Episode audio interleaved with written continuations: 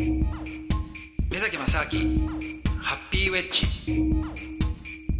目崎正明です。アシスタントのドキドキキャンプ佐藤光晴です。今週も目崎さんが行かれたアルゼンチンについてのお話を伺っております。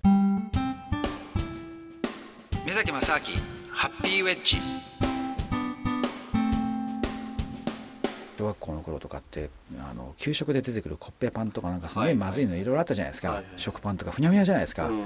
だけどやっぱりヨーロッパの方とかのパンとかってもっと硬いですよね、あとフランススパンとかの、はい。いわゆるバゲットとか、うん。で僕はあのヨーロッパ昔行った時にこっちの方がなんか全然うまいなと思ってたんですよ。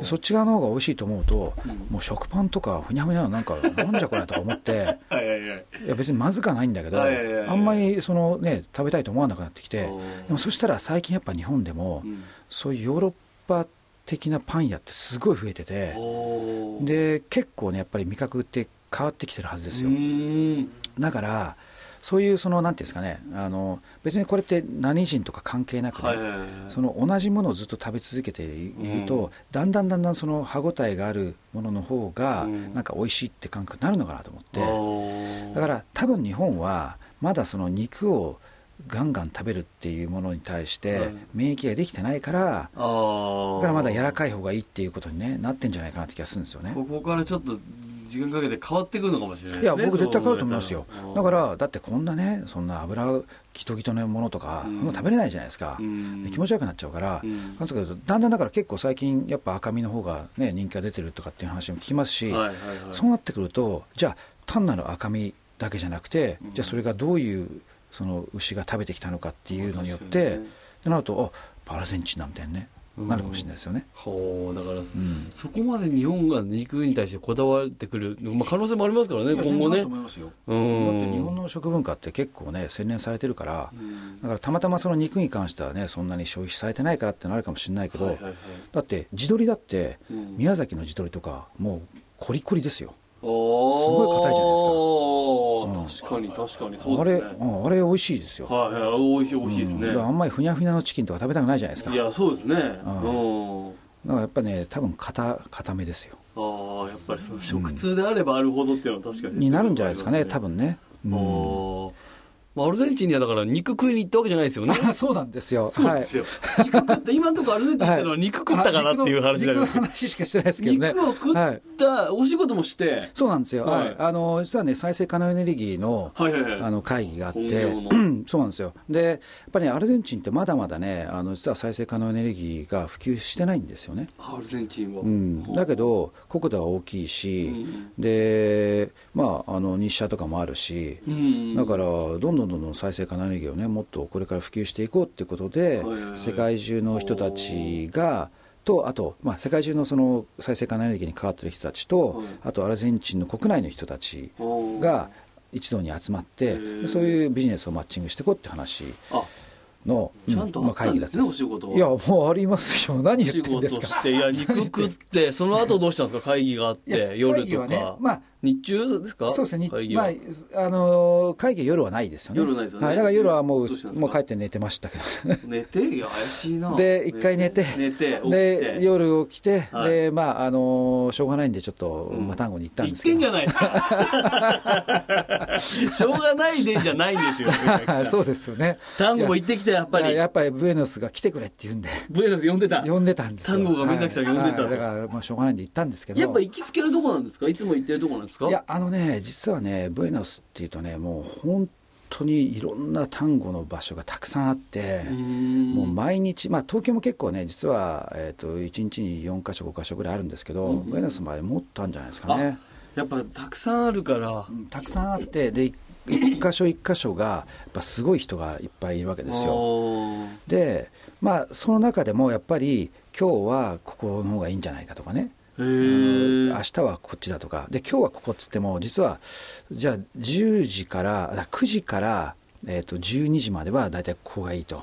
で12時過ぎたら、まあ、2時ぐらいまで多分こっちの方がいいだろうと。あはしごするんですね。そうそうででで2時過ぎたらやっぱり3時以降は多分ここだろうなんて3軒目？いやもう3軒 4, 4軒ぐらいはしごするんですよ。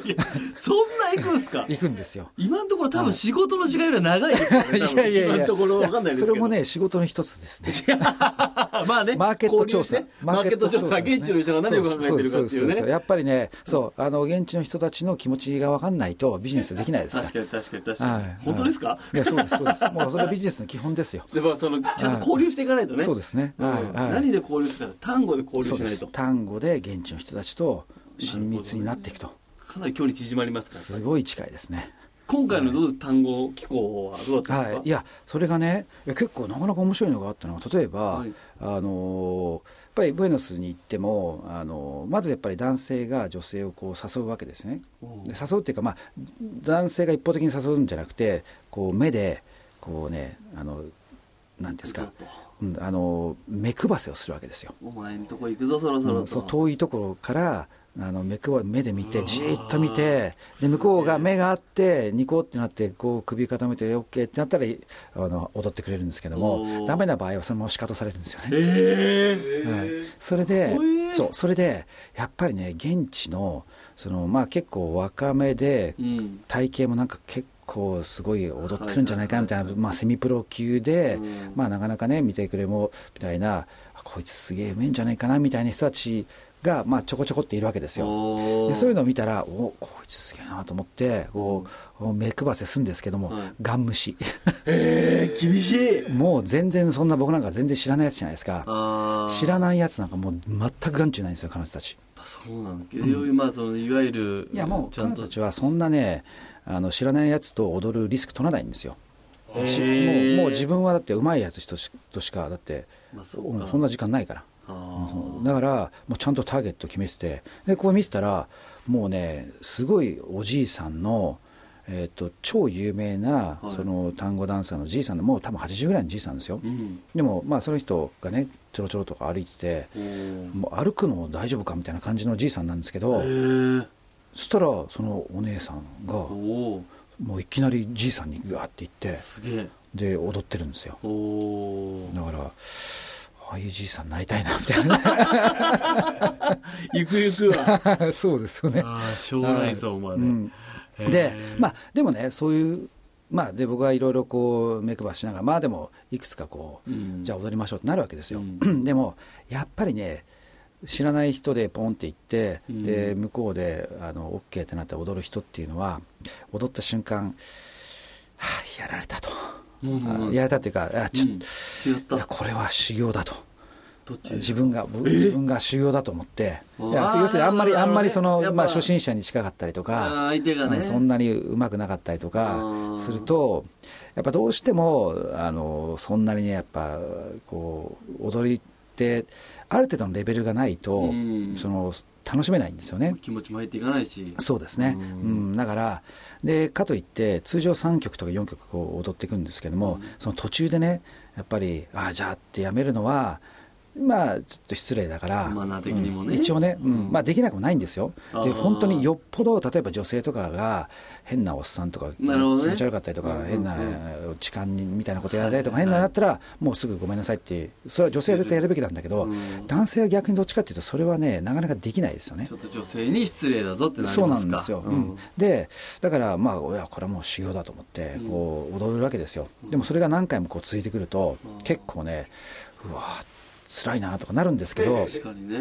ででそんな中でね実は一人バッとこう踊った子がいたんですけども、で1曲目踊った後になんかその子が僕の顔を見て「なんかどっかで会ったことない?」とか言うからう「え？っ?」つって「うんええあなたない?」でなんか英語でいきなり言ってきたからうん「え？っ?」つってあなたどっから来たの?」っつったら「いやもともとはドイツだけどスウェーデンに住んで住んでるんだけど」とスウェーデン?」っつって「いやさすがに僕スウェーデン行ったことあるけど、うんスウェーデンでタンゴ踊ったことないんですよ」うんスウェーデンを知らないなと思ってこうこう見てえー？とかと思ったらああと思ったら、とね、5年か6年ぐらい前にあのアメリカの西海岸のポートランドってあるんですよ、うん、そこに、まあ、ある、あのそれも、まあ、コンフェレンスみたいなのがあって行ったことあったんですよね、その時にたまたま